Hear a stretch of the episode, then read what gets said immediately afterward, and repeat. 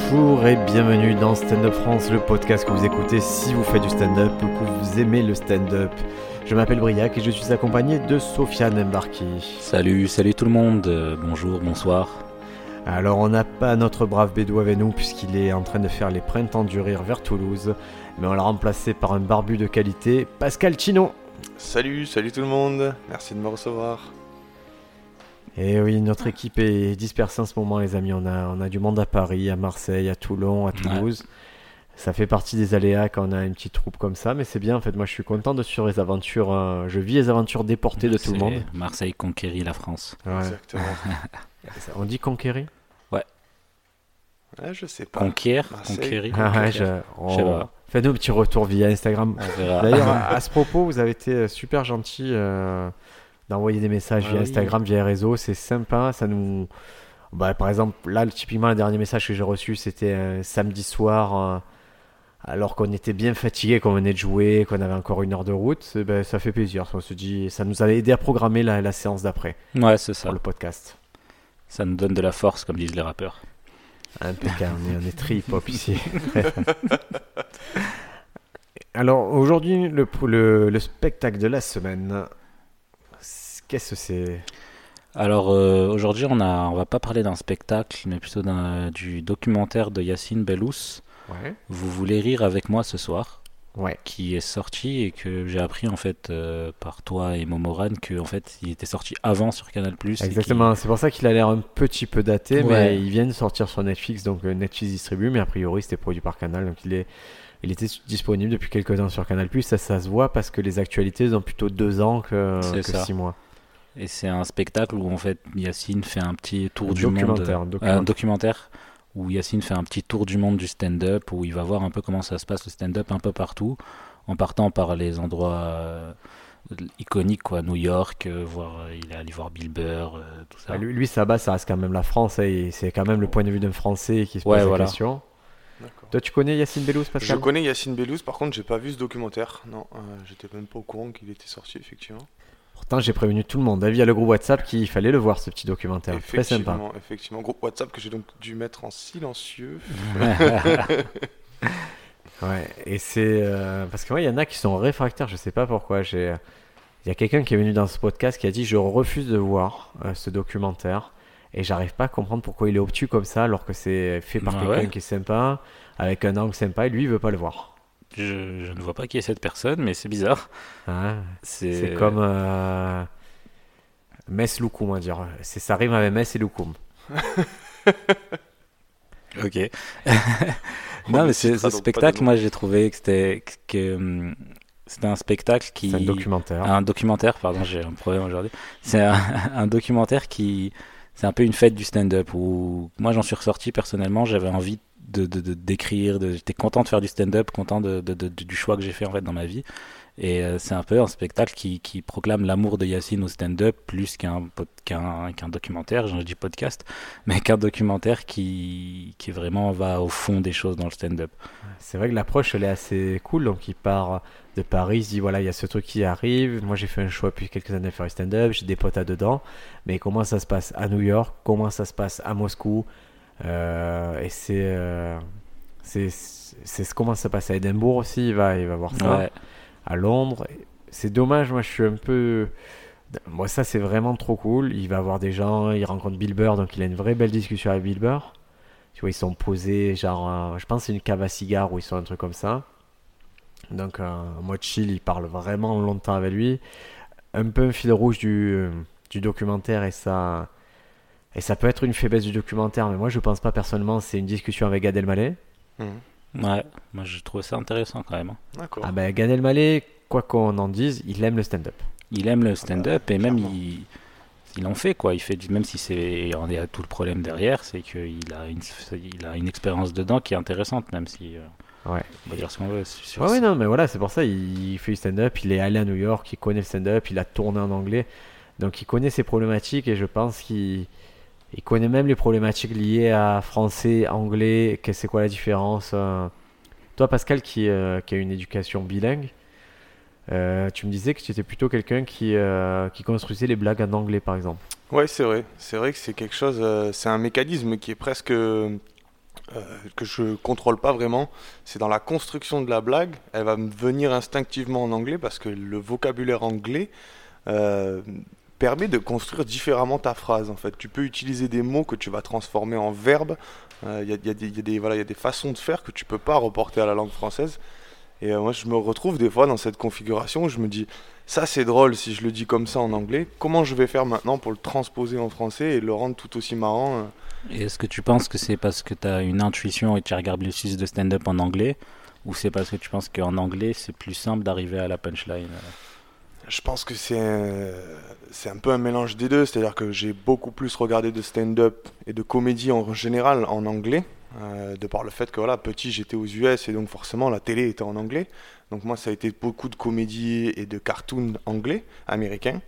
Euh, le stand-up français est venu beaucoup plus tard avec ce, ce tournant euh, Jamel, euh, Gad Elmaleh justement à l'époque où il y avait des petits sketchs vidéo où c'était pas forcément encore que du stand-up pur, mais juste un peu avant l'élan de ça. C'est là que j'ai commencé à prendre l'humour en français.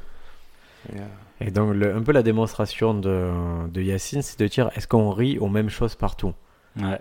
Et ça c'était assez intéressant puisque lui s'est mis dans une démarche puisqu'il faisait la première partie de euh, de l'humoriste euh, anglais Eddie Izzard, qui Eddie Izzard lui a joué dans beaucoup de pays, dans beaucoup de langues. Et je crois qu'il y avait ce truc de est-ce qu'on peut rire partout avec les mêmes choses blagues.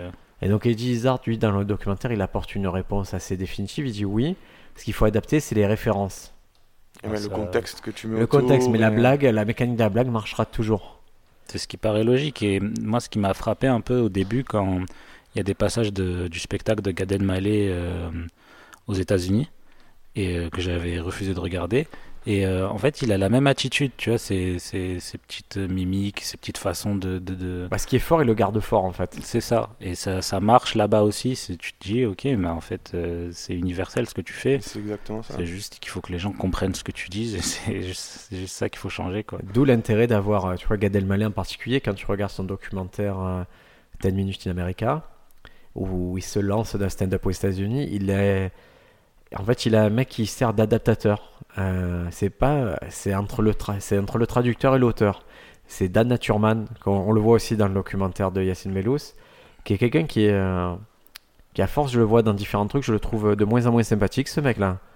Mais euh, en tout cas, Dan Naturman te sert et il va te dire bon, ok, toi tu fais l'essence comme ça, ben ici on l'a fait, il y a peut-être ce truc qui est drôle puisqu'on va parler en gallon au lieu de parler en litre, et il va te faire l'adaptation où il va donner les bonnes refs mm, mm, mm. et les trucs un peu plus pointus que ce que tu peux juste constater où tu vas faire l'erreur de base. Ouais, pour rester dans le référentiel du pays où tu es avec la culture. Euh. Culture et, aussi te faire une référence à une boucle face à une façon de vivre, un art de vivre que tu as pas. Tu peux très bien aller, tu vois, Gad typiquement, il fait des observations sur le restaurant, le fait de, sur l'expression I'm working on it. Tu vois, je, travaille sur le plat. Et lui, ça le fait délirer ça. Et, et là, forcément, tu as un mec comme Naturman, il fait Ouais, ça se sent bizarre, mais il y a aussi cette expression qui. Et celle-ci, il la connaît peut-être pas, donc il te donne l'expression supplémentaire pour aller plus loin, plus loin. Mm, mm, mm. Un vrai travail d'adaptation. Et donc, c'est Eddie Zard. Vous connaissiez Eddie Zard ou pas du tout? Moi, je connaissais, Non, moi je connaissais pas. Je connaissais de Yacine Bellouz, justement, qui fait que parler de lui tout le temps. Alors c'est bizarre parce que Eddie Zard, j'étais. Euh, il y a quelques années, il y a justement Eddie Zart, il est venu, on le présentait comme le plus grand comédien au monde. il vient à Marseille. Yacine Mellous fait sa première partie. Nous, on avait le Comedy Cup juste à côté, à celle d'à côté. Et on se retrouve le soir à voir le spectacle à manger avec Eddie Zart, son frère, Yacine Bellous et tout. Moi, j'ai vu le spectacle. Euh, c'est pas bon, quoi. C'est pas génial, hein. Et ça m'embête de dire ça parce qu'il est respecté par tout le monde, mais, mais j'ai pas vu le génie, il m'a pas retourné mais parce que son français, c'est un français correct. Il parle français, tu le comprends et tout, mais c'est un super, quand même, ça reste un super, un, super obstacle. L'accent, le fait qu'il y a beaucoup de mots qui soient pris dans l'accent, qui soient. C'est compliqué, franchement. Moi, c'est très difficile de faire rire dans une langue qui n'est pas la tienne, à mon avis. Même si tu la maîtrises, même si tu la comprends, vraiment l'environnement qui va autour, comme on disait, la culture et le mode de pensée des gens à qui tu t'adresses, toi, avec ton point de vue extérieur, puisque tu fais pas forcément partie de ce pays, de cette culture, c'est plus technique que de trouver une bonne blague et arriver à la faire. Qui, ce qui est intéressant dans le documentaire, c'est qu'à un moment, il va en Allemagne. Et euh, en Allemagne, en fait, ils ont eu un parcours un peu bizarre parce qu'ils ont ouvert d'abord des, des comédie clubs en anglais. Et que la plupart euh, des, des humoristes maintenant en Allemagne, ils, ils ont commencé en anglais, puis après ils ont commencé à faire des blagues en allemand. Mais c'est pour les Ah expats, hein. je pense que c'est vraiment Ouais, à la base c'était pour les expats. Ouais, c'est m'arrivé à Barcelone euh, de devoir vivre à Barcelone et de jouer. Je parlais pas espagnol, mais la scène, de toute façon, stand-up, elle était en anglais. Ah ouais, même en Espagne. Parce que c'était. Ouais, parce que tu avais des expats, des Irlandais qui donnaient des cours, des choses comme ça, donc ils ont ramené ça. D'accord. Et après, ceux qui étaient hispaniques et qui parlent anglais, c'était des, euh, des gens d'Amérique du Sud. Ah ouais. ouais. Donc on avait les mecs du Paraguay, Ni- euh, Nicaragua Ouais, mais c'est intéressant de voir que le public c'était des expats, mais que les humoristes c'était des Allemands qui venaient faire des blagues en anglais. Ouais, mais parce qui qu'ils ont commencé choix, comme ça. Parce qu'ils Voilà. pensaient que le seul truc porteur, c'était ça. Ouais, ouais, mais c'est intéressant de voir comment tu passes de, tu- la première blague que tu fais, la première scène que tu fais, c'est en anglais. Tu te dis, bah, peut-être que c'est, qu'en fait, il y a pas, c'est pas une histoire de langue, quoi. C'est une histoire de t'es drôle, t'es pas drôle, quoi. Et après, c'était des petits. Après, ce qui est intéressant, c'est que c'était des petites unités. hein. C'était à chaque fois qu'il allait d'un endroit, c'était à part le Comedy Cellar, tout le reste, ça reste des, des petits endroits Ouais. qu'on peut Ouais, ouvrir ouais, nous. hein, il y a accessibles, pas- ouais, d'accord. Bah, c'est ce que tu m'avais dit quand on en parlait. Tu m'avais dit, euh, quand tu regardes le documentaire, tu dis, ah, bah, on est pas mal à Marseille quand même. Ah bah ouais. on a, Parce que tu vois qu'en Allemagne, ils galèrent, tu vois que en partout. Russie, ils ont rien. Genre, Le seul circuit un peu costaud, entre guillemets, en Europe, ça va être euh, le- les Royaumes-Unis. Ouais. Royaume-Uni, ils ont Ouais. un vrai circuit costaud, même Édimbourg, tout ça, où ouais, ils ont des, plusieurs comedy clubs, ils ont un circuit secondaire qui paye. Euh, parce Les que le émissions nerf de télé est là. aussi, pas mal. Exactement, les panels de- shows. Ouais, ouais. Tu connais les panels shows Ouais, ouais, c'est, j'ai découvert ça avec Jimmy, Jimmy Jimmy Carr. Carr, ouais. Ah voilà. Panel show, typiquement pour ceux qui connaissent pas, ce sont des émissions d'entertainment pur où ils vont employer euh, plusieurs stand-uppers, plusieurs humoristes. Ça va être soit des trucs, soit des quiz, soit des, euh, des jeux un peu débiles. Mais c'est euh, c'est une façon de produire qui est pas très chère. Et ça met en avant vraiment des générations d'humoristes. Et il y en a qui sont super forts dans les panel shows. euh. Ça met en avant beaucoup d'impro aussi. euh. Ouais, c'est ça, c'est que c'est beaucoup de jeux qui se rapportent au stand-up au final et à cette Ouais. technique de, de blague sur l'instant avec euh, ce qu'on a construit autour. Et puis celui qui a le plus gros euh, bagage de blagues derrière lui Mm. et sur tous les sujets du monde, bah, il, il éclate tout avec Et ça. la personnalité, elle ressort beaucoup. Est-ce que vous connaissez Ta- Taskmaster? Non. Non. Taskmaster, tu as, donc c'est euh, c'est un mec, c'est le maître des le maître des tâches en gros. Il te dit voilà, il te met dans un jardin, il fait faut que tu traces le cercle le plus parfait. Et tu as un peu des outils de partout et trucs comme ça. Et tu en as un, il va prendre un monocycle pour essayer de faire un cercle hein, avec une une hache dans la main. Et ils vont tous essayer des trucs plus débiles et c'est le plus créatif qui aussi qui réussit le mieux. Qui... Et tu vois, il y en a aucun qui se dit bon, ben, je vais prendre une corde et faire un, un vrai truc de compas. Tous, ils essaient un truc vraiment, vraiment débile ça. pour récupérer une, une citrouille au milieu d'un d'un carré, mais le carré, tu peux pas rentrer dedans. Donc, il y en a un, il va scotcher, il va aller dans la cuisine, il va scotcher des spatules, des spatules. Et c'est super drôle parce qu'à la fois, tu vois ce qu'ils ont fait, et à la fois, ça débriefe en plateau et ça rajoute des vannes. Mais c'est ça qu'il disait dans le docu que je trouvais cool, c'est que hein, ils disent qu'en Angleterre, les... t'as des vraiment t'as des plateaux où tu peux vraiment faire, euh, enfin, tu peux te permettre ce que tu veux et aller dans le plus absurde des absurdes parce que les Anglais sont habitués à, à ce type d'humour et tu te retrouves avec des trucs complètement fous. Et moi, je trouvais ça intéressant quand j'ai commencé le stand-up, je faisais un peu des trucs bizarres et tout, et me dire euh, qu'on on apprend le stand-up d'une certaine manière, de se dire oh, il faut c'est une blague, c'est ça, c'est ça, mais de se permettre d'amener de la folie, des trucs complètement fous, je trouve ça intéressant de. Mais c'est là qu'Eddie Izzard, il intervient dans le sens où, a priori, lui, c'est un de ceux qui a vraiment ouvert ce type de stand-up. Alors, moi, je critique euh, le spectacle que j'ai vu, hein, mais, mais c'est vrai que dans le spectacle, il y a un peu ce moment de fulgurance où il parle de la salade César. Ouais. où il refait toute une scène où il se dit mais est-ce que c'est vraiment comment ça s'est passé? Que tu vois le- il refait le meurtre de César par Brutus et euh, mais c'est très c'est très brouillon mais c'est vrai qu'il envoie on dirait qu'il envoie 1000 balles en l'air il va les rattraper mais ça fait vraiment et Brutus arrive et, et- et il va vite et je pense que la première fois que les gens ont vu ça ces digressions ils se sont dit waouh c'est fou de pouvoir aller si loin euh. Ouais, même au niveau des, des- comme tu disais, euh, quand on en parlait quand on est rentré euh, samedi du, du Fada Comedy Club, c'est euh, un moment il faudrait qu'il y ait un mec qui vient sur scène, un moment il fait des claquettes, ce serait ouf dans son sketch de rajouter des choses euh, un peu des choses Scénique. qui sont ouais, pas là, ouais. Des choses qui sont pas forcément tu dis c'est pas du stand-up mais Qui te t'éclates de surprennent, rire, ouais. Ouais, c'est ça qui crée la surprise dans un moment où on était euh, pas sur une lassitude, mais on a eu un enchaînement d'artistes d'une certaine euh, catégorie et d'une certaine manière de faire rire. Et ce tranchant, il est, il est assez drôle. D'ailleurs, une chose dont on parle pas là depuis tout à l'heure, quand euh, on joue à l'étranger ou, ou à l'inverse, quand on joue dans son pays dans une langue différente, il y a tout ce contexte non verbal et d'attitude ouais. qui vient rajouter et t'aider, à mon avis. à À... mon sens c'est 90% c'est ça hein. Ah, je pense aussi, si c'est pas ta langue au départ. hein.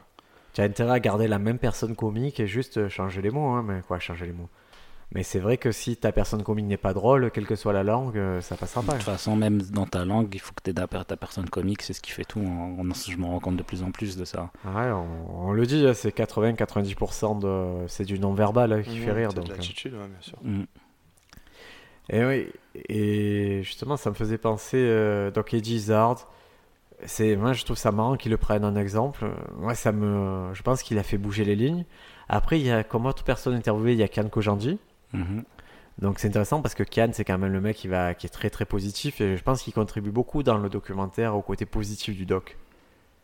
On a du côté de, bah, de Moscou euh, aussi, pareil, c'est intéressant, c'est des mecs à Moscou, Allemagne. Voilà, on voit qu'on peut s'imaginer, on peut avoir une vision fantasmée de, de la Russie euh, où il y a de la censure et tout. Ils sont en train de nous expliquer que c'est en train de changer, qui que c'est que à partir du moment où tu arrives à la télé que tu as une certaine censure, mais qui est la même à partout en fait.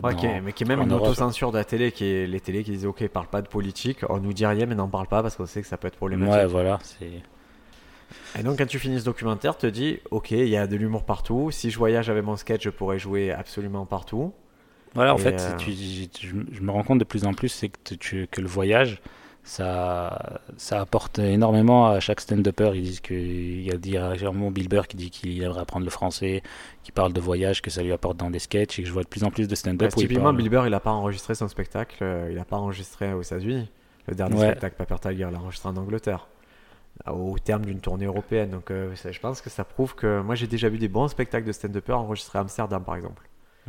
Parce qu'aux Pays-Bas, ils se permettent, ils ils, ont, ils parlent plusieurs langues, du coup, ils font venir des gros stand-uppers. Et Harry Shafir, moi j'ai vu le spectacle là-bas.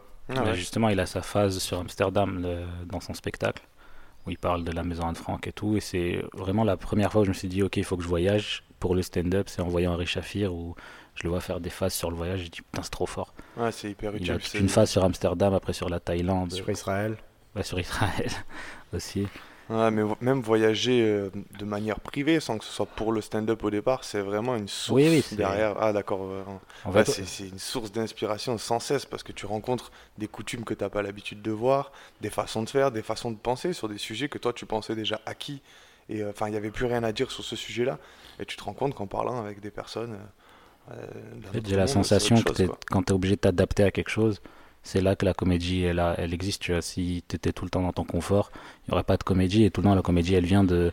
Il m'est arrivé un truc, j'étais obligé de m'adapter, et je l'ai fait ou je l'ai pas fait, et c'est ça qui est drôle. C'est ça qui. C'est là où tu peux voir une certaine scène, on va dire parisienne, plafonnée, c'est qu'ils sont sur des problématiques parisiennes. C'est ça. Ils sont sur des trucs où ben, c'est en boucle sur des. Ouais, ben, le loyer il est cher, le métro c'est pas cool, et on galère, et, les... et avoir des relations dans une grande ville c'est dur. Et ce qui détonne un peu, c'est le mec qui te dit non, mais moi je vais pas te parler de ça, je vais te parler de truc qui est totalement perché. Et... Mais quand tu regardes à la base Jamel Comedy Club, ça, c'est des gens issus de l'immigration qui parlent de la façon de s'adapter en France et que c'est ça qui a explosé en France au début. C'est des, des choses qui, qui viennent d'autre part et qui, qui vivent dans un nouvel univers. Et, et, et, toi, Pascal, tu as un parcours un peu particulier en stand-up, puisque l'année dernière, donc en 2018, en début d'année septembre, quoi, tu commences le stand-up. Ouais. Et après, du coup, tu me dis, ok, mais je pars 6 euh, mois faire le tour du monde. Oui, effectivement. Et après, quand tu reviens, ce qui était drôle, c'est que Pascal, il a un parcours trop drôle. C'est Ah, tu, tu je savais pas ça. Ah, ah ouais. On n'était pas encore. Euh, non, mais c'est Sofiane qui est arrivé plus tard. Je suis arrivé en février. Ah, j'étais plus là déjà, j'étais parti en décembre. Moi. Mais genre, Pascal, il est arrivé, on me l'a présenté, c'était un lundi.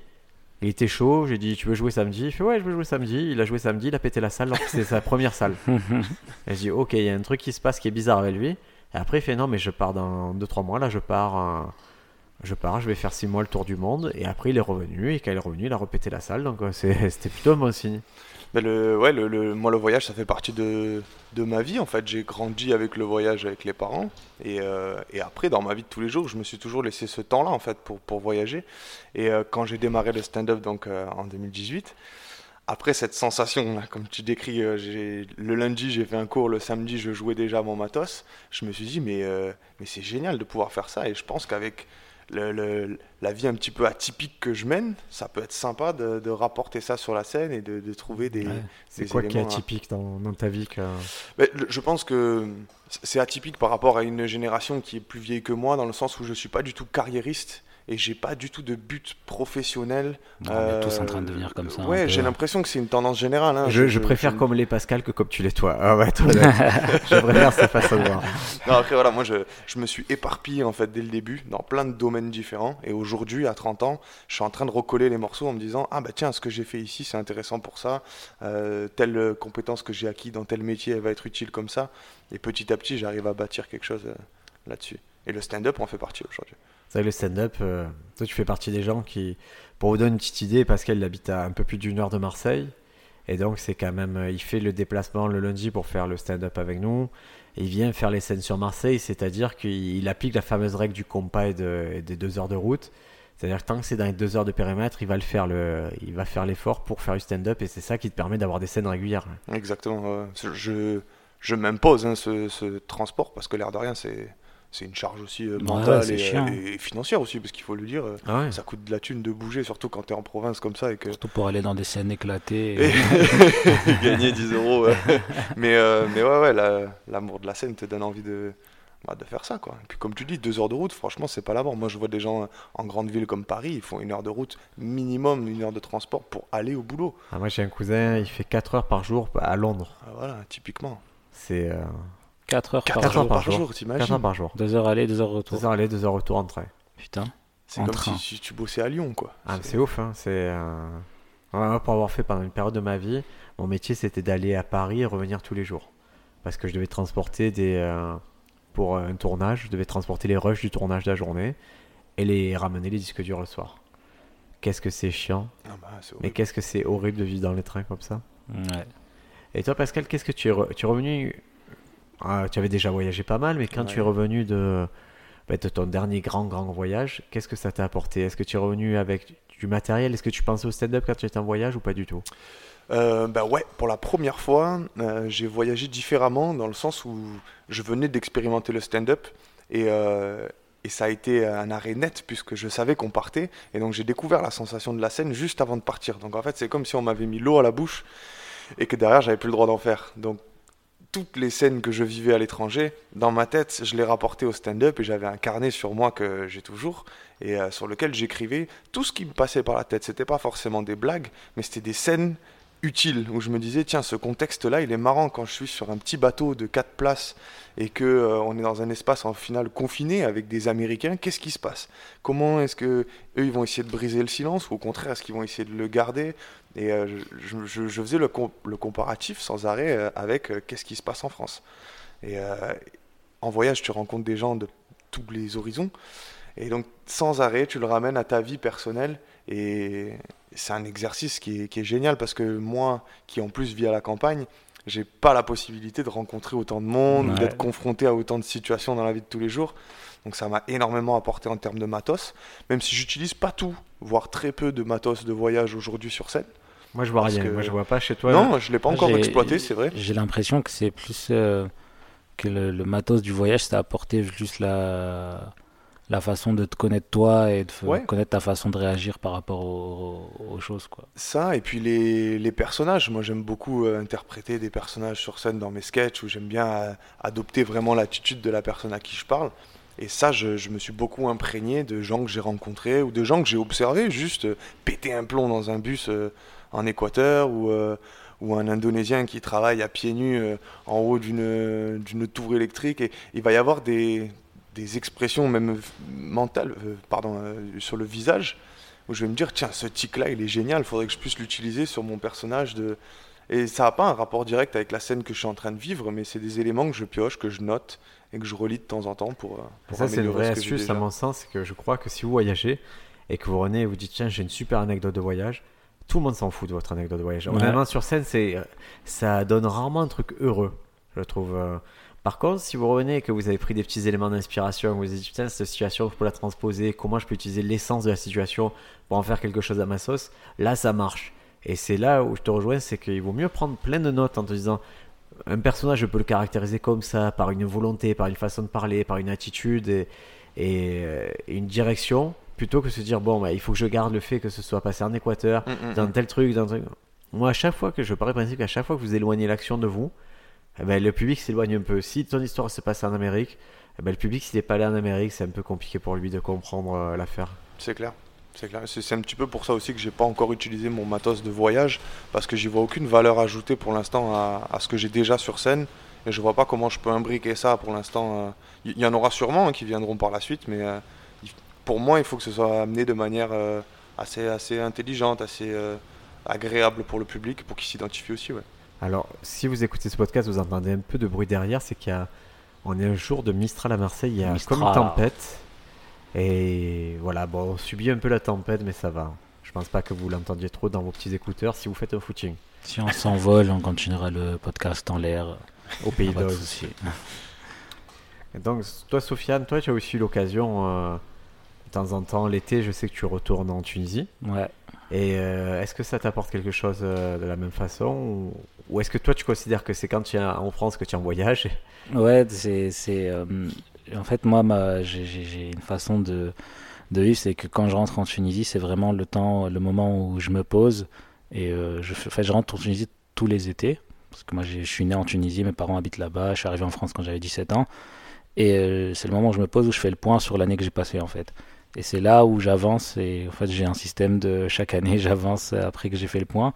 Et par exemple, l'été dernier, euh, c'est là où je me suis rendu compte beaucoup, de choses sur le stand-up, où j'ai pu euh, réfléchir, me poser sur le stand-up euh, calmement, à regarder, commencer à regarder plein de stand-up et à me dire, ok, bon, c'est ça que je fais, c'est vers là que je vais. C'est Après, ça m'apporte pas vraiment de. de. comment dire comme tu dis, des personnages, des façons d'être. Je note pas vraiment des choses par rapport à la Tunisie ou à la France parce que j'ai.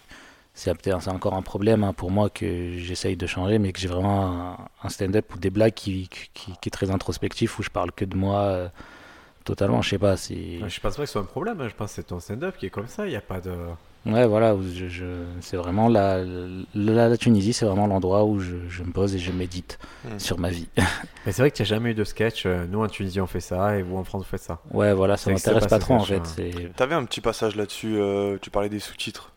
Ouais, c'est une petite blague que j'ai trouvée qui dit si, elle est que- pas mal, elle est, Elle est pas mal, est- mais j'ai pas su comment la, la, la- Ouais, tu peux la, la répéter parce que moi je l'aime bien. En gros, pour dire que en gros, la Tunisie, euh, l'avantage c'est que grâce au colonialisme, euh, il y a tout qui est écrit en français et en arabe, donc ça permet de découvrir une culture avec les sous-titres.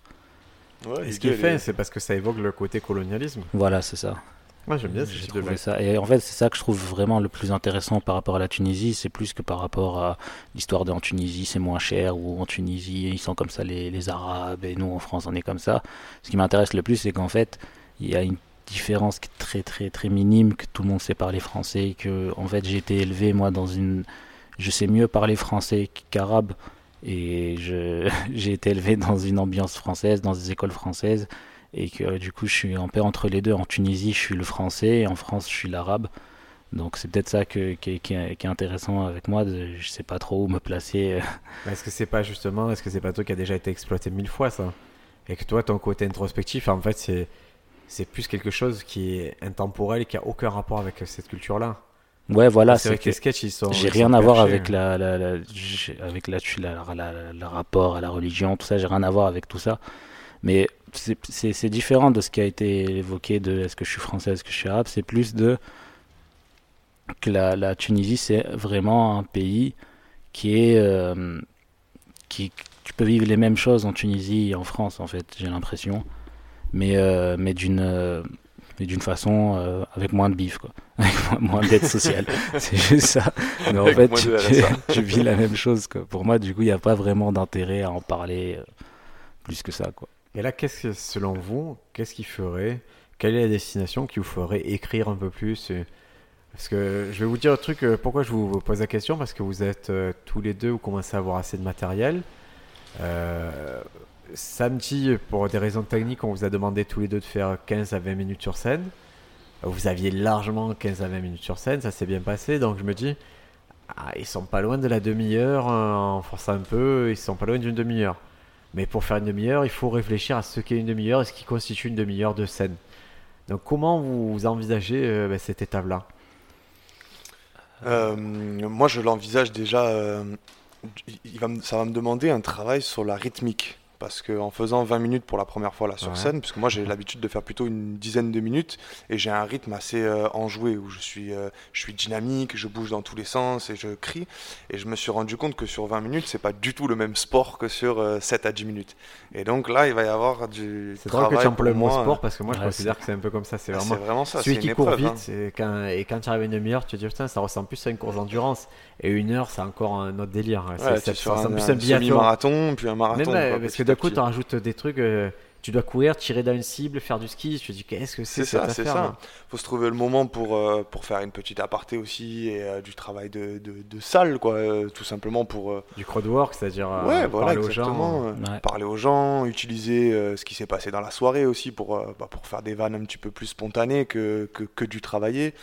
Et euh, c'est une rythmique aussi dans les différents sketchs que j'avais et que j'ai agencés. Il faut trouver du liant entre euh, tous ces sketchs-là Ouais, pour arriver. plus 10 euh, minutes, tu rythmes 30 minutes. Exactement, C'est plus du tout la même, euh, le même état d'esprit dans lequel tu te mets avant de jouer. Quoi. Parce que 10 minutes, euh, un sketch où les blagues s'enchaînent, il va être accepté par le public. Mais une demi-heure, il faut qu'ils puissent se raccrocher à des choses, euh, des, des- des formes de comédie qu'ils connaissent, en particulier le running gag, c'est-à-dire un élément qui revient, euh, des personnages qui, vont, qui sont récurrents.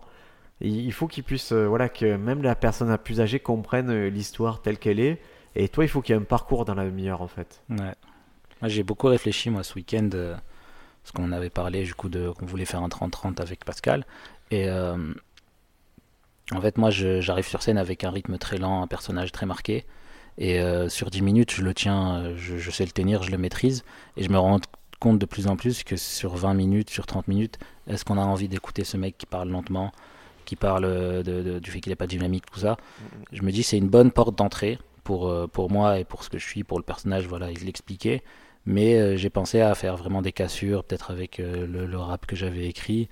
Et puis après, partir vraiment, vu que j'ai beaucoup de blagues qui sont introspectifs, sur un, un storytelling de moi-même plutôt que. Puisque moi, j'écris que des one-line et j'enchaîne les blagues. Et j'ai jamais vraiment connecté tout ça en faisant vraiment du storytelling, parce que je me sens moins à l'aise dans, dans cet exercice, mais faire plus une façon de parler de moi-même, mais sans. en brisant un peu tout ce que j'ai créé au début de ce personnage posé et tout ça. Bah, tu verras que les one-liners, euh, c'est le procédé qu'ils utilisent. Tu vas par Dimitri, Dimitri Martin, il va te faire des blagues, puis il va faire euh, le tableau, une chanson, et là, la fin, euh, sur The Overthinker, son dernier spectacle, ces 10 dernières minutes, il prend le micro, il fait du stand-up, il raconte une histoire où il est dans un restaurant. Et, et globalement, c'est- les spectacles se décomposent toujours de la même façon. Des blagues simples à comprendre au début, du stand-up d'observation, des trucs plus profonds, et à la fin, une histoire, euh, une vraie anecdote un peu plus longue. Ouais. Et ce que j'ai réfléchi aussi, c'est que j'ai. Enfin, je pense que sur, euh, sur des formats un peu plus longs, 20, 30 minutes, 40 minutes, une heure, tu as besoin de, de raconter une histoire, de, de raconter quelque chose qui a un début, un milieu et qui, qui se. Qu'il y a une suite En tout cas, il faut qu'il y ait un fil rouge, quelque chose qui tienne le tout. Voilà. et- Sinon, c'est que de la pitrerie et c'est très ça, dur pour les ça gens. devient euh, lassant au bout d'un moment. Et moi, ce que j'aime bien, c'est c'est que je me dis que là, je- ça fait un peu plus d'un an que je fais du stand-up, que hum, j'ai posé quelque chose, un personnage et une façon de parler très forte, et je me dis, ce période de 30 minutes, il va me permettre de clore en fait cette partie de ma vie où j'arrivais dans une période où j'ai commencé le stand-up où j'étais vraiment pas bien dans ma vie, où du coup j'ai parlé de, de ces choses-là où j'étais vraiment pas bien, et que là, je commence à avoir une nouvelle, une nouvelle attitude par rapport à la vie, par rapport à comment je m'en sors et de faire la demi-heure, tirer un trait sur, euh, sur ça et de faire une nouvelle comédie qui toi, correspond tu- plus à. Tu penses qu'une fois que tu auras joué ta demi-heure, tu la mets de côté, tu recommences sur autre chose? J'aimerais bien, j'aimerais bien en tout cas. Sais c'est, pas. un peu ce que j'ai, la démarche que j'ai ces derniers temps, c'est-à-dire j'ai fait la demi-heure, je suis content de ce que j'ai fait et, et j'ai joué une vingtaine de fois, je suis content. Mais là, je me dis, ok, sur les mêmes principes, refaire des dessins, refaire des choses, je repars sur du nouveau matériel. Et ce qui est intéressant, c'est la vision de certaines personnes qui sont dans le métier, mais un peu extérieures. Tu vois, samedi, la réflexion m'a dit, euh, ah, tu vas, en, euh, tu vas en faire avoir un spectacle. Tu vois, et ça me fait rire. J'ai dit, mais ouais, euh, pas un spectacle, c'est le quatrième. Ouais. C'est Ouais. la quatrième heure, mon ami. Et à chaque fois, j'ai joué les spectacles, je les ai joués les heures. Mais là, oui, je, bien sûr, je vais passer sur une quatrième heure parce que je pense qu'elle sera meilleure que les trois premières heures que j'ai Bien jouées. sûr, tu, tu capitalises au fur et à mesure sur ce que tu fais. L'allusion que tu faisais, la Sofiane, sur euh, l'ancien toi qui évolue grâce au stand-up et tout ça, moi je trouve que ça c'est une histoire par exemple que j'aurais envie d'entendre en fil conducteur dans ton dans Bah, ton justement, 30 c'est à ça que j'ai réfléchi, où je voudrais parler de quelqu'un qui a pas vraiment beaucoup de choses pour lui, qui est dans une période pas bonne de sa vie, qui arrive à la fin de son spectacle à avoir de l'espoir. Et maintenant, c'est ça que, que j'ai envie, c'est d'arriver à finir cette demi-heure et passer vraiment à une autre comédie Mm, mm. qui me correspond, qui correspond plus à moi maintenant. Que je trouve je tournais en rond un peu et là me dire me permettre de me dire ok je, je- dans tous les prochains comédie club après la demi-heure à partir de septembre peut-être de me dire je fais que des nouvelles blagues et je pars euh, de comme si je n'avais aucun matériel sans faire de, de- des sandwichs à la mer là ce qu'on appelle des, bonnes blagues avec des, des mauvaises blagues des- Ouais, pas faire de compromis. euh. voilà de vraiment dire c'est le nouveau stand-upper si ça marche c'est bien ce sera dur c'est sûr mais au moins tu, tu Ah, pendant tu quelques temps, tu prends quoi. des gifles quand tu fais Eh un oui, truc, ouais. mais Parce que tu as rodé un, un tight 5 ou un tight 10 même de blagues qui marche pour sûr, donc tu arrives avec cette confiance. Et le jour où tu testes ton nouveau matos, tu as l'impression de revenir un débutant. Ouais, surtout qu'à Marseille, euh, on joue souvent devant les mêmes gens. Et Et là, oui, des fois, je me dis, putain, ils m'ont vu éclater des ça, et là, ils me voient, je suis trop nul, et tu te dis, putain. c'est vrai, c'est- mais c'est l'essence même du stand-up de, de parler ou de raconter des histoires, de faire des blagues par ton prisme. Et du coup, comme tu évolues en tant que personne euh, par le stand-up et puis par d'autres choses, tes blagues, elles évoluent forcément, ton attitude, elle évolue, ton mode de pensée. Et moi, j'ai vraiment la volonté, en fait, que mon stand-up me permette d'évoluer dans la vie. C'est, c'est, c'est- Ouais. je, je trouve que ça, c'est, C'est le c'est pas du, c'est que c'est obligé que ce soit comme ça. C'est vraiment, enfin, comme je t'avais dit, à Briac, je, lui- je leur ai parlé un peu parce que c'est lui qui m'a mis à le pied à l'étrier dans le stand-up. Je l'ai remercié, je lui ai dit voilà que ça avait changé ma vie. Et c'est vrai que en faisant du stand-up, je me rends compte des choses que je fais moi dans la vie. Du coup, j'essaye de les changer. Mm, mm. C'est pas toujours facile, mais au moins c'est, c'est toujours lié. Quand je vais bien, je fais du meilleur stand-up. Quand je vais mal, je fais du stand-up de merde. Mais Et ce c'est- qui est intéressant de stand-up, c'est que tu.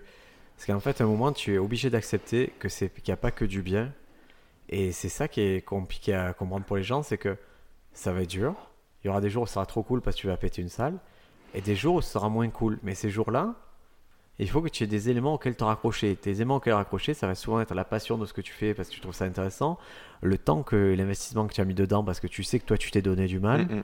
Et, et surtout l'espoir que ça va bien se passer un moment. Parce que si je t'enlève l'espoir que le jour ça se passe bien, plus personne fait de stand-up. Exactement. À nos niveaux, c'est trop violent, c'est trop dur.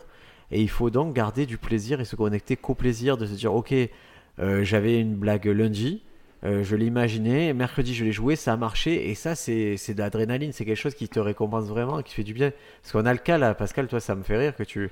Vous êtes deux, trois à avoir fait ça cette semaine, on a écrit des blagues lundi, Ouais. et vous les avez directement intégrées dans vos sets mercredi. Ouais, ouais, ouais. Moi, j'aime, beaucoup faire cet exercice parce que en, en- quand on, donc le lundi, pour, euh, pour expliquer un peu, le lundi, c'est le moment du, du cours. Donc, on fait un, un travail d'écriture pendant deux heures et on, on joue euh, presque que la prémisse de la blague. C'est-à-dire qu'on on montre le brouillon de ce qu'on a fait. Voilà, Voilà, peu de la exactement. blague. Et ensuite, si on veut savoir si c'est vraiment drôle, il faut aller, euh, faut aller le tester. Moi, j'aime beaucoup ce moment de voir si le cours a été, euh, enfin, le- les gens qui étaient présents au cours et qui ont rigolé, est-ce que c'était, est-ce que c'était vrai ou est-ce que c'était juste l'euphorie du moment et que t'as cru que ta blague était drôle, quoi. Et vice versa, euh, hein, les gens qui n'ont pas compris sur le moment, est-ce que. Alors, moi, moi j'ai j'ai l'effet inverse, c'est-à-dire que j'ai passé la semaine dernière à, à quatre pattes à dessiner des choses, à faire des trucs, et c'est vrai que quand tu dessines, moi c'est sketch visuel, j'envoie aux gens, et forcément je vois que ça soulève pas d'enthousiasme de fou, mais parce qu'ils ont que la partie visible de l'affaire, et te dis attends, j'espère que tu verras quand je vais le faire, parce que je pense que tu peux avoir une autre idée du sketch que je vais faire quand, quand tu le verras jouer, quand tu le verras dans Eh l'ambiance. oui. Quand la blague elle enchaînera, elle arrivera après 10 blagues débiles, cette blague-là, elle sera la 11e blague encore plus débile, ça va marcher. Quoi. C'est Ouais. marrant parce que je, re- je refeuilletais mes notes là. Et euh, une de mes meilleures blagues, celle de, de la cagnotte, Mhm. j'ai refeuilleté. En fait, euh, c'était en mars ou en avril, tu nous avais donné un exercice euh, euh, d'écriture. On nous avait donné une liste de mots et dans le mot, il y avait euh, financement participatif, là, Ulule et tout. Et euh, cette page, je l'avais marquée. En... J'avais écrit cette vanne en, en mars, avril. Je me suis dit, ouais, c'est de la merde. J'ai laissé et c'est qu'en septembre que j'ai ressorti. J'ai dit, mais en fait, ça le tue cette vanne. Mais ouais, la force des notes, c'est, Ouais, ouais. D'où l'intérêt, moi c'est pour ça que j'aime pas qu'on se dispute un peu avec certains parce qu'ils ont des feuilles volantes ou ils ont le téléphone. C'est de la merde, il faut incarner, il faut que tu puisses le consulter, relire. Et, et le matériel qu'on écrit en cours, celui qui prend, qui a fini le cours, qui se dit bon le matériel je le mets à côté, c'est mort. C'est-à-dire que tu n'as pas fait confiance à ton cerveau qui Ouais. pendant deux heures à cogiter. Fais-lui confiance. Laisse-lui sortir des trucs. Et même comme tu dis, si c'est juste l'essence de la blague, c'est déjà trop bien. Mm, mm. Moi j'aimerais, moi si j'avais l'essence de toutes mes blagues, je ferais un spectacle par mois. hein. Mais ce qui est, j'ai pas de mal à écrire des blagues, j'ai mal à trouver les prémices et les- l'essence de ce qui va faire une bonne blague. Et... Ouais, et puis de les enchaîner logiquement ensuite sur un set de même 10 minutes. Tu peux avoir 100 blagues, si t'as aucun moyen de les connecter, tu fais, bah, tu fais du one-liner, ce qui marche bien sur 10 minutes, mais le jour où tu veux tue, faire ça 20, passe. ouais, je suis d'accord, mais c'est, Tu as aucun propos le problème. style, ouais, voilà. S'il avait du propos, c'est qu'au bout de peu- 20 minutes, on se lasse de toi parce que c'est bon, tu nous as bien fait rire, mais euh, raconte-moi quelque chose, sois intéressant aussi, tu vois. Mais C'est c'est ce ça, j'ai- de- depuis que j'ai commencé, c'est que. Après, c'est peut-être un défaut aussi parce que du coup, t'écris moins. Mais quand une prémisse, je trouve une prémisse, je la trouve marrante, mais sans plus, je fais pas l'effort de trouver la punchline. Et de se- Du coup, parfois, je passe peut-être à côté de trucs, Mm, mm. mais je fais l'effort vraiment parce que c'est c'est le, le partisan du moindre effort, hein, c'est la, la, la flemmardise. Vraiment, quand il y a vraiment un truc, je me dis, ok, ça c'est drôle. C'est c'est drôle. euh, Moi, je sens vite, en particulier sur les visuels, moi, je sens vite le goût du sang, en fait. Ouais, voilà. Généralement, le truc, quand j'ai fait un truc, une, je vois que je dessine et que je me dis, putain, où, ce, où souvent je vais trouver une nouvelle forme de diagramme. Tu vois, j'ai- parce que j'étudie tous les diagrammes et tout, diagrammes de veine, des trucs que tu as. Je me dis, putain, c'est drôle. Et je vais réfléchir, qu'est-ce que je pourrais mettre dans ce diagramme? Et après, je vais réfléchir à ce, que, ce qui constitue ce diagramme. Le fait que ce soit une forme tubulaire, comment je vais pouvoir détourner ça? Et, et j'ai. Et j'ai tu vois, ça va tourner en boucle, je vais l'écrire, c'est pour ça que j'ai des fiches partout, mais je, je lâche rarement une prémisse quand j'ai senti un truc, je la lâche Et plus. tu te rends compte souvent que c'est Euh, Je des- la rends dingue. Hein, je... C'est des sujets que tu kiffes. Alors, c'est toi, dès qu'il y a une vanne sur les jeux vidéo, tu vas plonger dedans. Tu vas te dire, c'est Ah. la meilleure vanne du monde. Et même, ça Et- fait une- un moment que j'ai cette idée que je pourrais avoir euh, quelque chose sur un tableau qui, qui active euh, autre chose, tu vois, une activité mécanique, c'est-à-dire un interrupteur qui ferait quelque chose dans la salle. Et j'ai essayé, la première fois j'essaye, donc il y a cet interrupteur qui apparaît, et j'appuie, je me dis, je me demande à quoi ça sert. Et je savais que ça pourrait, l'élément visuel, ça serait éteindre les lumières. Et je la trouvais pas complète, la blague. Jusqu'à ce que je me dis, mais si j'ajoute un bruit de bouh, Mm. il y aura le gag, il sera Mm, mm, mm. complet. Et maintenant que j'ai fini ça, je me dis, ok, tu as réussi à faire éteindre la lumière. Qu'est-ce que tu vas faire pendant la Ouais, minute moi, je pense qu'il y a un truc qui se passe Mais, après. mais c'est normal parce que je, tu vois, j'ai le goût du sang. J'ai- ok, tout le, tout le setup il marche. Maintenant, qu'est-ce que je vais faire que j'ai éteint les lumières? Comment je vais exploiter cette situation? Justement, j'y ai pensé. Moi, c'est vrai, peut-être de, de présenter un autre dessin sans que les gens le voient, d'une façon, un dessin complètement fou. Et après, il allume et, il- et là, la surprise, c'est le dessin que tu viens d'expliquer pendant une minute. Ah qui ouais, est- c'est le mécanisme inverse, parce Ouais. qu'au début, nous, on voit tes dessins, puis on a l'explication. Ça, c'est pas mal, ça. Il y a ouais. ça, il y a le On fait aussi. J'explique si ça rallume que tu es sur un vélo. Et que, et tu, as- tu sais, sur une tricycle et que tu es comme dans la tête de saut. Parce que euh, je, Je, pense, pense que les gens sont pas prêts. de faire des tours, des Surtout tours de, des tours de. virus. Ah, moi, je me sens trop. Là, ça peut être hyper drôle, quoi. Ça se rallume et tu as la petite musique de saut. En plus, j'enchaîne des trucs sur film d'horreur. Ça me fait rire parce que mon fils, justement, son vélo, il ne lui va plus. Et je me dis, qu'est-ce que je vais en faire? Et là, j'ai compris que peut-être que je pourrais les recycler en élément de.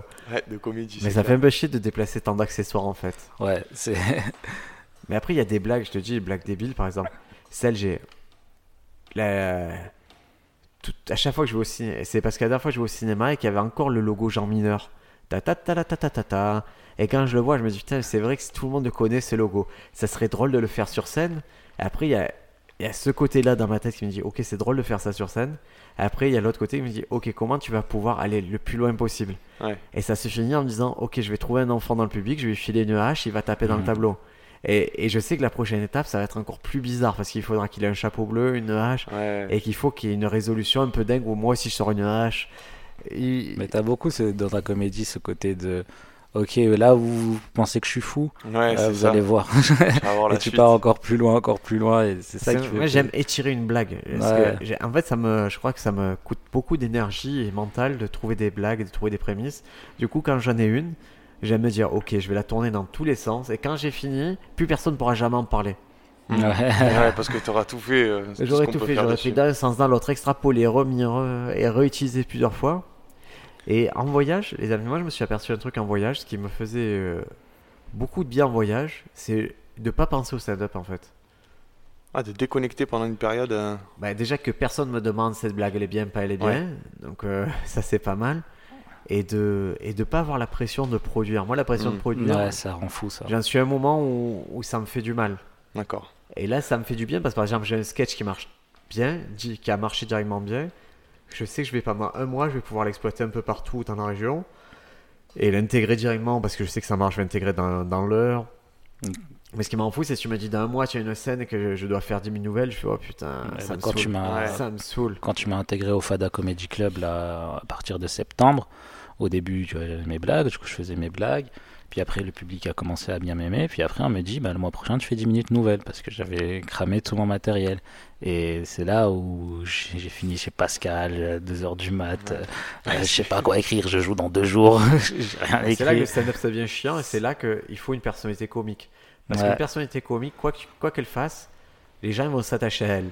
Alors que si tu reposes que sur les blagues et sur la force de chaque blague, c'est compliqué si tu peux pas les roder. Et oui, oui, Ouais. moi, je, moi, je, je suis dans la situation un petit peu inverse à vous, c'est-à-dire que j'ai pas la même fréquence de scène. Euh, je suis pas amené à jouer plusieurs fois par semaine sur une scène. En général, c'est le week-end et très souvent c'est des nouvelles scènes parce qu'on a quand même pas mal de scènes maintenant sur Marseille. Et donc je peux me permettre de garder mon matériel, que je varie d'une scène à l'autre, Que tu que optimises. mais- j'optimise. Moi mais- je trouve que tu testes beaucoup de choses quand même. hein. Je trouve que tu Ah fais ouais, moi, je, qui- je trouve que j'ai une certaine euh, flemme artistique Bah, dans l'écriture. Eu, euh, t'as eu une période euh, de, de, de novembre à janvier où t'avais rien écrit de nouveau. Mm. Alors, je me rappelle, on avait parlé. Et, euh, et justement, c'est le fait de faire fait le fada, de commencer certaines scènes. euh, tu marches à l'enjeu, toi. C'est ça, c'est exactement ça. Moi, c'est au pied du mur, euh, c'est maintenant ou rien. Et donc, euh, moi, je fonctionne que en tort, c'est-à-dire tout ou rien. Là. En mécanique, on appelle ça du tort. Ouais. Et moi, c'est soit c'est pour demain, il faut que tu fasses quelque chose, ou le jour même, des fois, il faut que tu prendes un truc parce que C'est un sinon, comportement de drogué, ça. c'est- je suis assez d'accord avec toi. Ouais, ça ouais, ce qui me fait rire, c'est justement quand sur des grosses scènes, on va me parler de, de matos, de il te faut des nouveaux trucs, on me dit des trucs comme ça. J'ai fait, mais les gars, vous vous rendez compte, tu vois, typiquement à Toulon. Ouais, Quand mec dit ça, j'ai fait, les gars, je, t'as claqué 3h30. je, je vous ai déjà montré plus de deux heures. En un an et demi, deux ans, je vous ai montré deux heures de matériel. C'est-à-dire, je suis arrivé, deux heures, deux mots qui ne sont pas les mêmes, d'idées qui ne sont pas les mêmes. Et, et c'est arrivé, euh, il y a quelques mois que le prod, il me dit, ah, tu aurais pu. f- Tu as, tu as pas fait du neuf Ouais. et tout. J'ai fait, mais ça ne marchait pas. J'avais- Je suis obligé de prendre une décision à un moment, ça marchait pas, mais ma- malgré ce, je t'ai déjà donné deux heures. Il faut arrêter à un moment, je peux pas.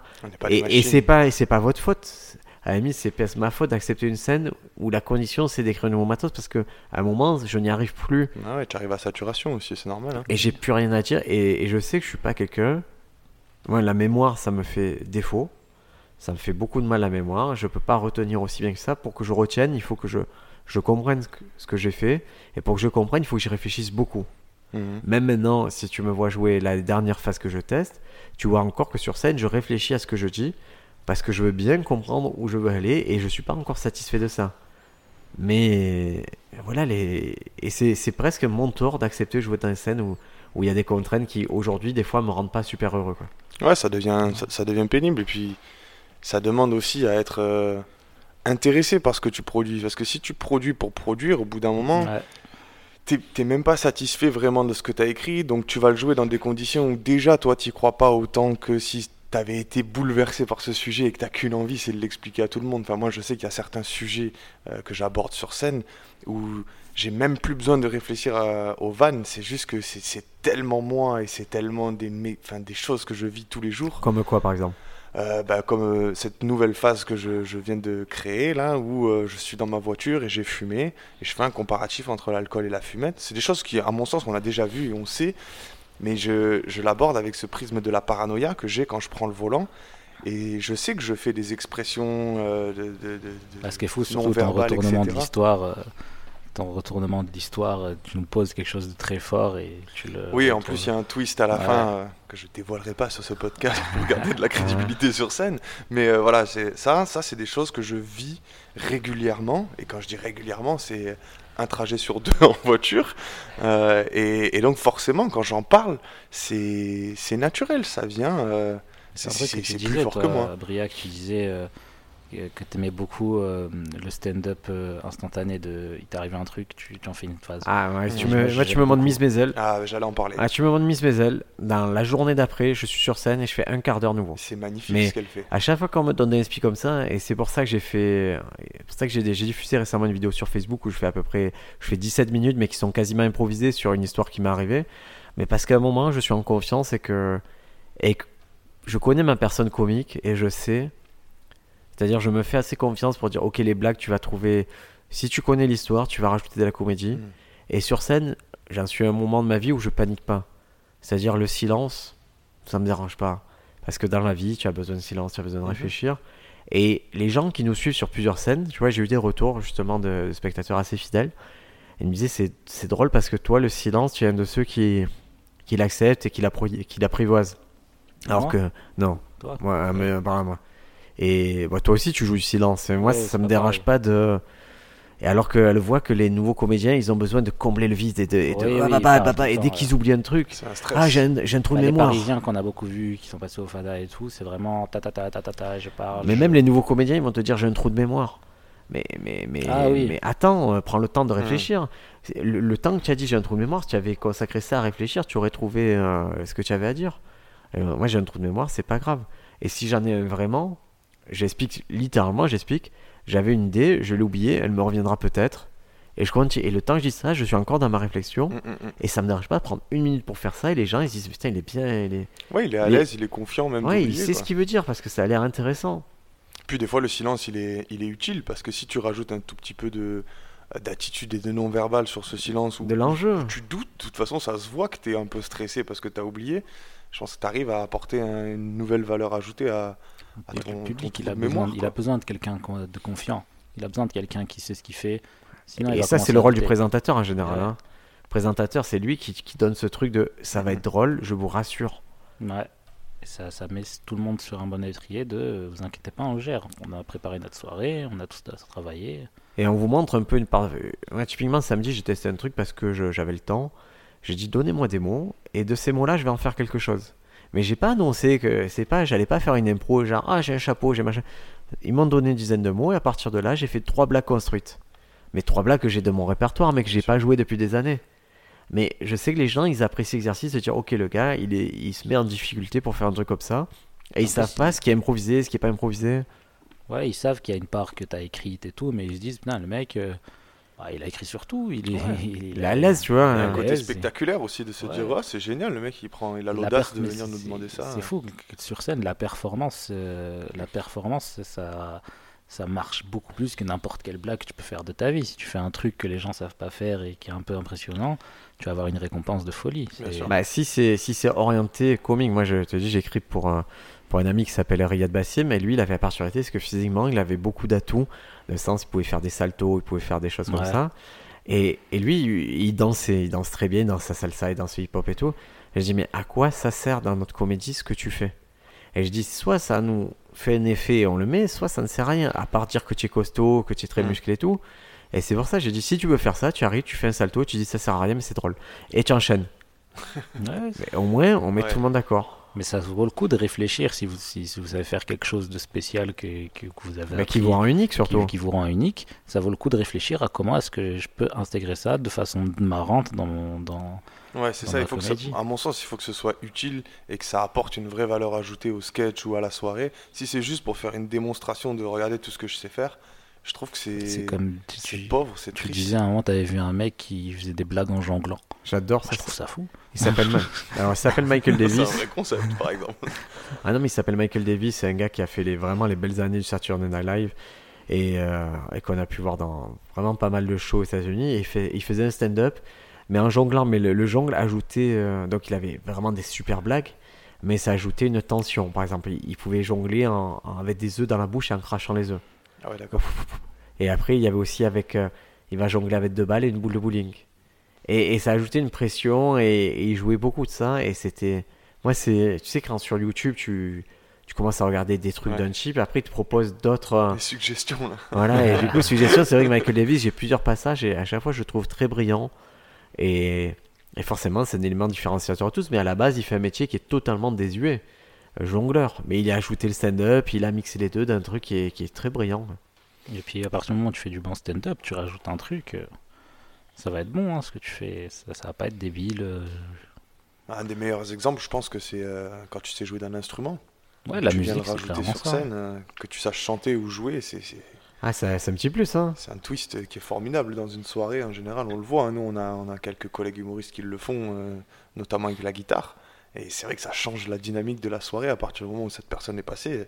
Le public il est, il est Ah ben, différemment engagé dans la soirée. Quoi. C'est plus facile de se raccrocher à ça que, que du blabla. Tu vois, la musique, tout le monde comprend la musique, tout le monde est entraîné par la musique. Même nous, on voit que quand on fait un rap ou quoi, on peut pas. euh, tu finis une soirée parce que tu sais que tu as mis toute énergie, Ouais. tu les as mis tous de côté quoi. J'avais des soirées où je faisais des passages éclatés, je testais des blagues trop nulles, on finissait avec le rap, les gens ils disaient waouh vraiment super, c'est sûr, c'est bien trop sûr. bien ce que tu fais. C'est ils vont se rappeler de ça et le reste ils s'en foutent en fait. C'est aussi un truc qu'il faudrait dire ça aux nouveaux humoristes, c'est que si tu fais un mauvais passage, il y a tout le monde qui va t'oublier et tout le monde s'en fout de ta vie et de ce Mm. que de qui tu es de de il y a personne qui va te blacklister ouais tu pourras pas revenir et tout donc arrêtez de stresser euh, Ouais, ça, mais c'est drôle que tu parles de ça parce que du coup, on va vous raconter quelques anecdotes comme ça. C'est vrai que au début, tu te dis, putain, je me suis grillé là et tout, mais en fait, les prods, ils s'en foutent que tu sois grillé. Eux, tu as juste fait passer un moment euh, très oubliable au public. Tu n'as rien fait de plus que les autres. Par contre, euh, le jour où tu arrives, tu pètes tout sur scène, là, tu représentes quelque chose et là, ils vont s'intéresser à toi. Mais ça ne marche que dans le positif, entre guillemets C'est vrai. si tu représentes quelque chose, ils vont te récupérer. Par exemple, euh, nous, on allait jouer euh, dans un village à Château-Renard. mhm. On a parlé déjà de ce passage-là? Je sais plus. Bah, Juste pour vous dire, Château-Renard, c'est un petit village à une heure de Marseille. Et on y allait pour un remplacement, euh, pour une soirée un peu bizarre dans une bodega. Et avant le spectacle, on, on est là, on sait qu'on est là déjà depuis 18h.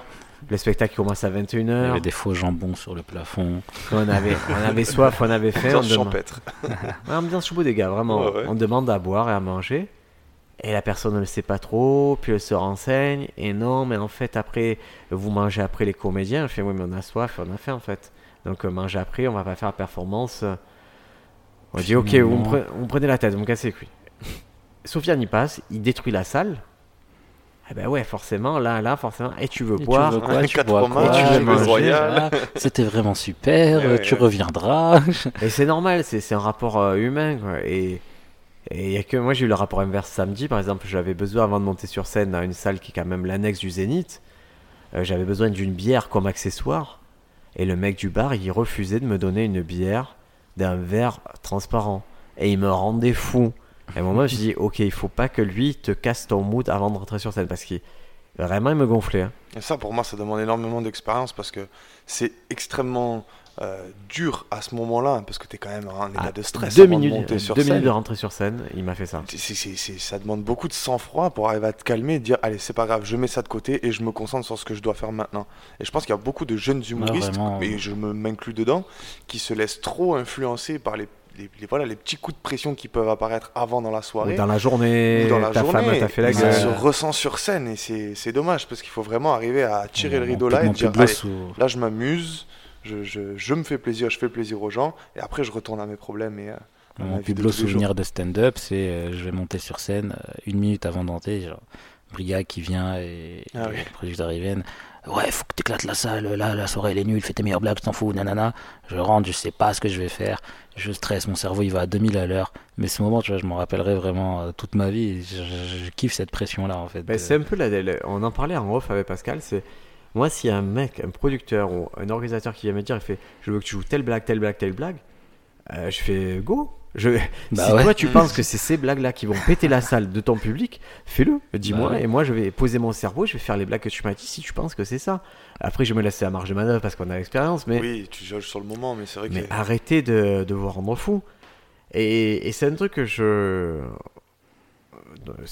que moi je remarque et qui est une vraie difficulté, je crois, au début, c'est de savoir où tu es fort en fait, savoir valider tes blagues. Il y a pas mal de gens qui ont des bonnes.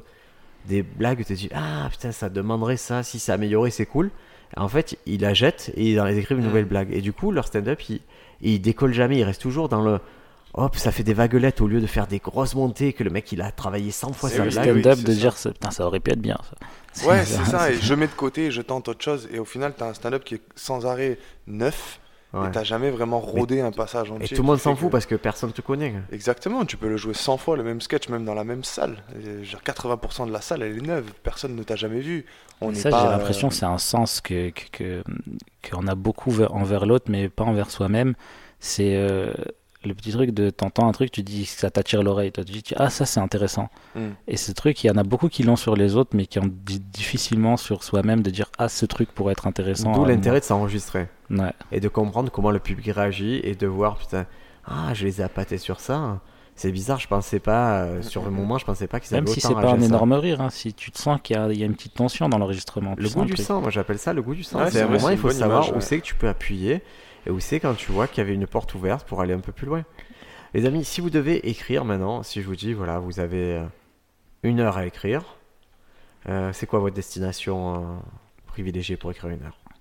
Destination euh, géographique dans Ouais, le monde? géographique. Pour écrire une heure?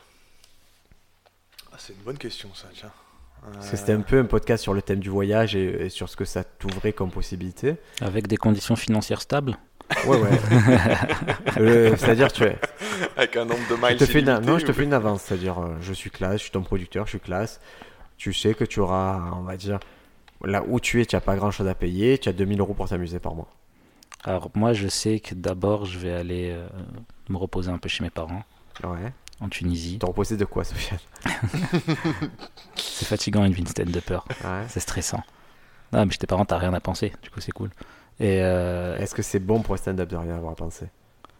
Bah c'est c'est pas rien à penser dans le sens où c'est rien à penser de négatif. C'est plus ça. Moi je pense que c'est bon mais pas sur six mois. C'est Ouais. je, pa- je passerai pas trois mois en Tunisie chez mes parents, j'y passe un mois. Je passe un mois, je m'éclate, je bouffe, je m'amuse.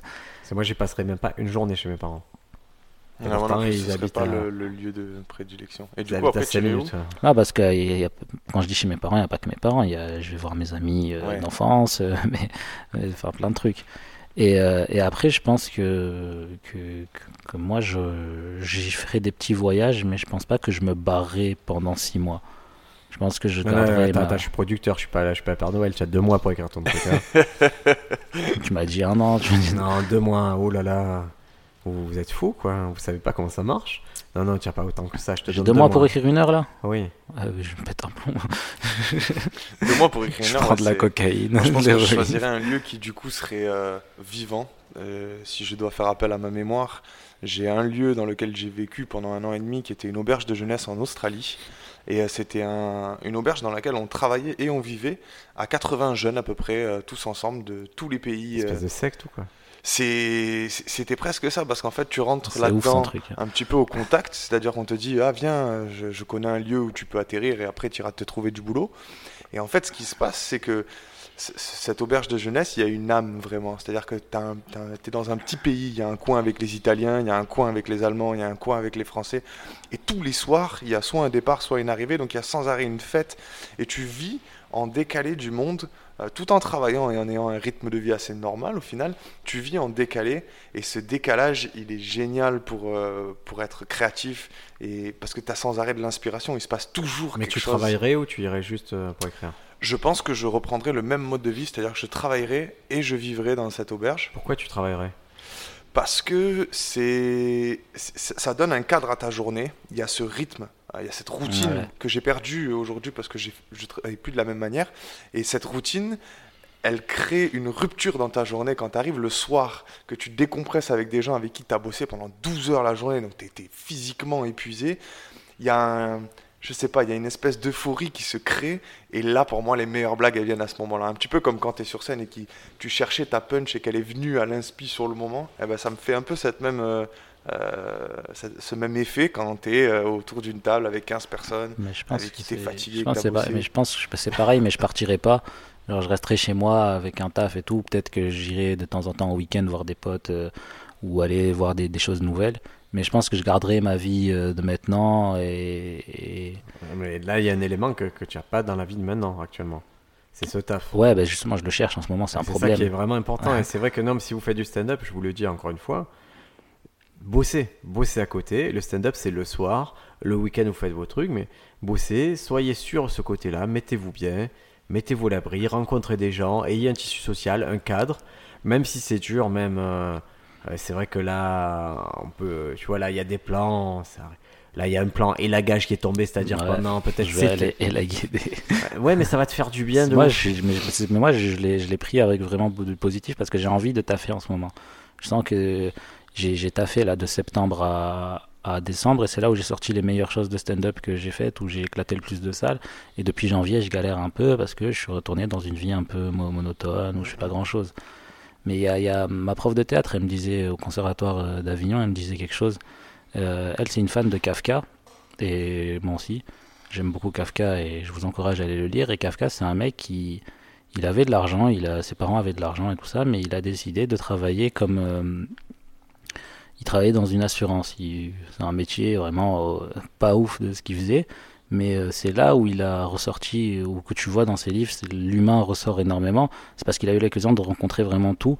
Et même quand il a commencé à avoir du succès, il a continué à avoir ce travail parce que c'était là qu'il puisait toute sa, Ouais, toutes ses ressources.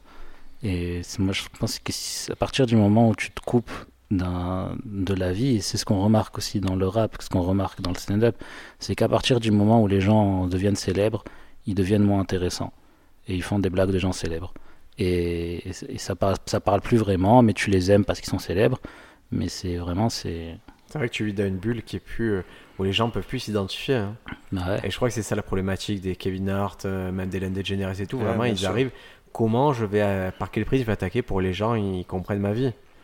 T'es Et- tellement en décalage avec le reste du monde que tu- ouais, tu- les gens s'identifient même plus à toi. hein. Mais surtout quand ils ont connu tes débuts avec les problématiques de début où ils pouvaient s'identifier, que d'un coup, moi c'est là où, où, où Gad Elmaleh pour moi c'est une vraie limite, c'est-à-dire je ne le crois pas dans ce qu'il dit. Ouais. C'est-à-dire quand il lui fait des situations, je me dis mais non, tu es, tu es très très riche et les situations tu Eh les oui. résous d'une façon que qui est pas comme moi et, et n'essaie pas de faire passer pour moi. Mais raconte-moi des histoires de riches, ça me dérange pas. hein. Ouais, c'est ça, c'est à la limite, assume le truc à fond et fais-nous rire par ce prisme-là. Euh, il l'avait fait par exemple avec euh, ce personnage qu'il a inventé qui est Coco et qui est, euh, qui est hyper friqué. Qui... Ouais, mais il l'a inventé au début, Coco. Oui, mais voilà, ce que je veux dire, c'est que je préfère un humour qui va rentrer dans l'art comme ça en se disant euh, je suis blindé et j'assume et je vous éclate avec ça, que euh, de revenir sur euh, avant j'étais comme ça et je suis aussi un peu comme vous, parce qu'on n'a plus envie d'y croire. T'es tellement différent C'est ce qu'on parlait la semaine dernière avec Pete Davidson. c'est, il fait un stand-up de mecs célèbres. C'est-à-dire que c'est des mecs, tu t'arrives à t'attacher facilement parce qu'ils sont célèbres, tu les connais, du coup t'aimes bien ce qu'ils racontent, mais ça va jamais être ton stand-upper préféré, ça va jamais être le mec qui Ah, parce que t'éclate. tu sens qu'il. Parce que nous, ce qui va nous éclater, ça va être le gars qui a une histoire un peu dure, qui a surmonté des épreuves. Et là, tu n'as pas des mecs qui. Pourtant, Pete Davidson, son père, il est mort euh, le 11 septembre. hein.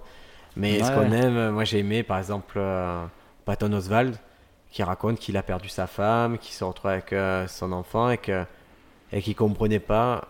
En fait, qu'il est fan de comics, il comprenait pas les scènes où tu dans les comics, il y a un mec qui pleure dans, dans un cimetière sous la pluie battante. Et à partir de ce postulat-là, il va raconter une histoire où il va se retrouver lui dans un cimetière avec euh, voilà avec les problématiques que ça, Mais ça aussi, apporte. hein, Et tu t'identifies en fait, tu peux te dire ok ça pourrait être moi, la perte je peux la connaître. Tout le monde a ces sentiments-là. Il y a aussi un truc de quand tu fais du stand-up et j'imagine hein, quand tu commences à rentrer dans des discussions de la façon dont la première fois euh, tu vas être euh, dévoilé au grand public en fait. C'est qu'il y a cette surprise qu'ont les gens au début de dire ah putain il est con ce mec euh, et que qui se perd au fur et à mesure et tu vas être obligé de te renouveler. Et ça c'est un autre travail, c'est encore un autre travail parce que tu peux passer 5 ans, personne te connaît à, à faire la même chose. Même on connaît 10 ans, des gens qui 10 ans, passent hein. 10 ans à faire les mêmes spectacles, les mêmes spectacles. Mais à partir où tu, du moment où tu commences à être connu, tu es obligé tout le temps d'apporter quelque chose de nouveau, du coup d'avancer toi-même dans ta vie, mais tu deviens riche. Du coup, c'est Ouais, il y a la différence surtout, c'est que, on va dire, tu commences le stand-up à 24 ans, 23, 24 ans. Les 10 ans d'après, il y a les chances que tu sois en couple, que tu aies un enfant. Il y a beaucoup de choses qui évoluent. Et, et ce que j'avais un truc rigolo, c'est qu'avant, quand j'ai commencé le stand-up, j'avais pas d'enfant, mais j'avais intégré dans ma comédie, euh, je veux, j'avais un enfant virtuel. Mais c'était aucun rapport quand je l'ai eu. Vraiment, du coup, Ah bah, J'ai une copine virtuelle en ce moment dans ma vie. Voilà. Mais du coup, c'est drôle, c'est que quand il est arrivé, du... c'était plus du tout la même chose. Je me suis aperçu, je fais ouais, tu es passé à côté du sujet, parce que maintenant que tu l'as, les problématiques, c'est pas ce que tu croyais, le manque de sommeil, le manque de si, c'est c'est des trucs beaucoup plus fous. quoi. Mais de toute façon, les meilleures blagues, c'est quand ça part du réel et que c'est un truc que tu as vraiment vécu. J'ai j'ai tenté hein, de faire des blagues un peu imaginées avec des escalators, mais ça marche pas. T'as Ouais. pas vraiment vécu la scène. Tu peux Et, pas. il y a vraiment une phrase moi, que, je, que je trouve forte, c'est on te dit, ça n'a pas besoin, ça a pas besoin d'être la vérité ce que tu dis, mais il faut que pour le public ce soit la vérité. il faut que ce soit crédible. Ouais. Il faut que ce soit, ça devienne sa vérité. arrivé, ça. Si il y a un truc où il doute, poum, il s'éloigne Ça d'un décroche, pas. bien il sûr. sait. Alors les amis, on est à 1h10 de podcast. On a, vous avez eu la chance de rencontrer Pascal Chino. Mais merci de Quelle de me chance. rencontrer. Ouais, c'est chance partagée. Moi, ça a changé ma vie. Et c'est vrai. euh. Du coup, je profite un peu parce que Pascal, euh, c'est la première fois qu'il fait ça. Toi, tu consommes des podcasts? Eh ben non. Euh, pourtant, je fais de longues heures de route assez fréquemment et je vais commencer à m'y mettre parce que c'est pas quelque chose. c'est- pas dans ma routine, tout simplement. Moi, je regarde beaucoup, beaucoup de, de visuels, donc des vidéos. Le problème, c'est que si, quand tu prends la voiture, tu fumes et tu regardes des vidéos, Voilà. tu deviens vraiment très Alors, dangereux j'ai- trouvé, non, voilà, j'ai trouvé une solution, c'est que je mets Netflix en Bluetooth dans la voiture et je tourne l'écran pour pas le regarder. Donc j'ai le son et j'écoute beaucoup de stand-up comme ça. euh, Mais t'as la chance de parler anglais. Il y a plein de, de podcasts anglais par qui contre, peuvent voilà, être très c'est- très intéressants. Au-delà de ça, il y a plein de stand-up sur Spotify, il y a plein de stand-up. Hein. Ah ouais? Ah oui, tu as Je le plein d'albums de stand-up. Ah, euh. en fait, nous, le stand-up, on le consomme visuellement, mais en fait, le marché à l'origine aux États-Unis, c'est le vinyle de stand-up. D'accord. Tu as Ouais. acheté des Ouais, spectacles. qu'on a vu dans Miss Maisel d'ailleurs. Tu le vois dans Miss Ouais, Maisel, ouais. Ce Pirate, tu le vois dans, euh, Guppir. dans euh, euh, My Name is Dolomite. Ouais. Ah oui, c'est vrai. Ouais. Et du coup, tu as ce truc de. Cool, ouais, de temps en temps, ça m'arrive quand je vais. euh, Je collectionne les vinyles. Et quand je vais chez un disquaire d'une autre ville, je sais qu'il va pas les mettre en rayon. Mais je lui dis, est-ce que vous avez des stand-up? Et du coup, je me récupère. Soit des trucs euh, Ah, que qu'ils ont pris pour rien, que je touche pour rien. Soit des fois, tu as des tours, euh, tu vois, vraiment des, vraiment des trucs français, et des bedos, des machins comme ça. Parce qu'ils sortaient tout sur vinyle à l'époque. Mais ouais, c'est vrai, on était sur la radio même avant d'être euh, à la télé. En Mais fait, une heure, hein, euh, tu as des trucs d'une heure, des, des shows d'une heure, Coluche et tout, tu as plein de vinyles. Mais il y a énormément de gens qui, qui, qui écoutent Rire et Chanson euh, dans leur voiture. hein. Ça, Ah ça oui, marche bien, ça. Non, mais moi, c'est une des dernières radios que j'écoute encore, que j'arrive à, à- sur laquelle j'arrive à accrocher, même si c'est vrai que je suis pas un grand fan de euh, ressasser sans arrêt les mêmes sketchs. Ils ont fait maintenant un créneau horaire où on a, euh, comment ils appellent ça, les, les nouveaux humoristes, Nouveau euh, talent du rire sur ouais, les nouveaux comme ça. talents du rire. Ça reste très mainstream, c'est rarement, enfin ça m'éclate rarement ce que j'entends sur cette radio. Mais c'est la seule que je connaisse euh, Bah, sur écoute, les ondes hertziennes. On va te mettre ça sur Spotify, tu vas pouvoir Avec grand t'éclater. Pascal, c'est quoi euh, ton actualité là? On va dire pour les six prochains mois, c'est quoi que tu as en ligne de mire? Six prochains mois, euh, ça va être euh, le 30-30. Donc c'est celui Genre jouer 30 minutes. Voilà, 30 minutes à deux artistes. Donc, Et c'est quoi qui te freine ou qui te freine pas? C'est quoi la, la- Pourquoi vous l'avez pas fait avant là? Avant, pour ma part, c'est parce que je pensais pas du tout avoir le matos. Euh, Ouais. Là, cette dernière scène de samedi m'a prouvé que en faisant 20 minutes, je pense que je suis capable de tenir 30. Ça se travaille, bien sûr, mais euh, je pense que ouais, c'était de la peur, clairement. hein. On se chie dessus un petit peu quand même, hein, des fois. Arrive. Hein c'est Et normal. ce qui est bien en stand-up, la, la peur, c'est un super indicateur dans Ah, c'est- stand-up. c'est c'est le moteur même, hein. je trouve que cette adrénaline-là, elle vient que comme ça. hein. Donc ouais, la peur, un petit peu de flemme, on va pas se cacher, je, Ouais. je fais d'autres trucs à côté, donc je prends pas forcément le temps d'écrire. Et puis, euh, et puis je pense que ce qu'il faut, c'est caler une date pour se mettre cet ultimatum. On Ouais. disait, je marche à la pression, donc euh, Voilà, si j'ai la pression d'une deadline, Moi, j'ai. C'est moi, je, je m'occupe de cette partie, la date. ouais, je me doute. je m'occupe de, de la partie date et partie lieu. C'est juste que vous, il va falloir par la suite venir avec moi avec un concept. C'est-à-dire que moi, je suis pas là pour que vous jouiez devant vos potes en gros. Mhm. Donc il faut qu'on trouve un truc accrocheur et qu'on se dise, ok, les gens, ils vont voir, c'est quoi la proposition qu'ils viennent voir? Et Moi- c'est ça moi, qui est ce que j'aime dans le duo euh, Sofiane et moi, c'est que on est deux extrêmes. Euh, on, est, on est diamétralement opposés dans notre façon de jouer.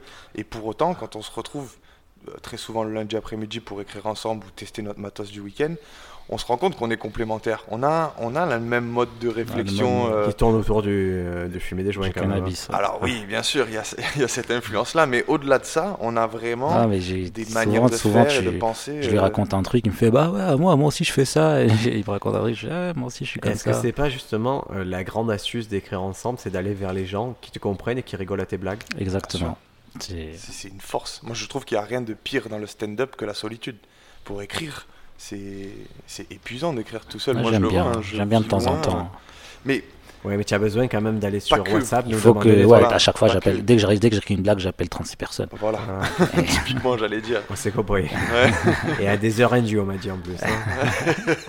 on Voilà, va mettre des créneaux horaires pour ça. Euh, un truc un peu pour finir ce podcast, euh, je, je crois pas qu'on en ait parlé parce qu'on a eu la confirmation il y a peu. Mais le. On en a parlé. On a parlé la dernière fois. Le Ouais. 26 avril à Marseille, on fait monter 30 humoristes sur scène qui vont chacun faire 2 minutes. Ça s'appelle 30 x 2 minutes.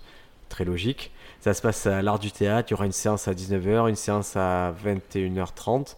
C'est le premier euh, spectacle estampillé Stand Up France. Mhm. Euh, parce qu'on pense que, bah, que Stand Up France le site ou Stand Up France le podcast a une influence sur les humoristes. On pense que les humoristes qui vont faire ce, cet événement, bah, ils- ont, ils suivent les préceptes, en tout cas ils suivent l'éthique qu'on essaie de développer dans, sur le site et le podcast. Donc si vous êtes de passage à la région marseillaise, euh, n'hésitez pas à venir. C'est une petite fête du stand-up, c'est un petit festival que personne ne veut faire. On le fait comme ça et c'est la première étape. Comme d'habitude, on fait ça pour se prouver qu'on arrive bien à faire ça. Vous pourrez le voir sur, gratuitement sur YouTube, bien sûr, juste après. Et quand on a fait ça, ben, on va essayer de voir c'est quoi l'étape d'après pour tout le monde. Comme vous, là, les gars, vous faites, vous faites 30 minutes, 30 minutes. Mais après, il y aura forcément une étape d'après. Il va y avoir 30 minutes à Marseille, peut-être qu'il y aura 30 minutes à Manosque, peut-être qu'il y aura 30 minutes à Paris, je sais pas. Mais on va toujours essayer d'aller de l'avant ensemble et, on construit le futur. Toujours la même chose qu'on disait, c'est à un moment tu crois que tu as fini et puis tu te dis bon, faut tout recommencer. C'est la bonne philosophie à avoir, les amis. Écoutez, on, on va s'arrêter là. Merci beaucoup d'être venu, Pascal. Merci de m'avoir invité. Merci, Merci, à Sofiane, tous. Merci de ta merci, sagesse. Euh, si vous avez des plans et lagages, Si vous avez du taf, moi je suis chaud partout, partout dans le sud. hein. partout dans le sud, compas à deux heures autour de Marseille. Voilà, Voilà. Et euh, plutôt qui accessible en transport en commun. voilà, accessible PMR. Le, le taux horaire, le SMIC, on prend le SMIC, on prend plus, moins. Moins, plus, moi, Donnez-moi des expériences de la vie et du bif. Et de la moulaga. de la moulaga. de la moulaga, merci les gars. Merci à toi.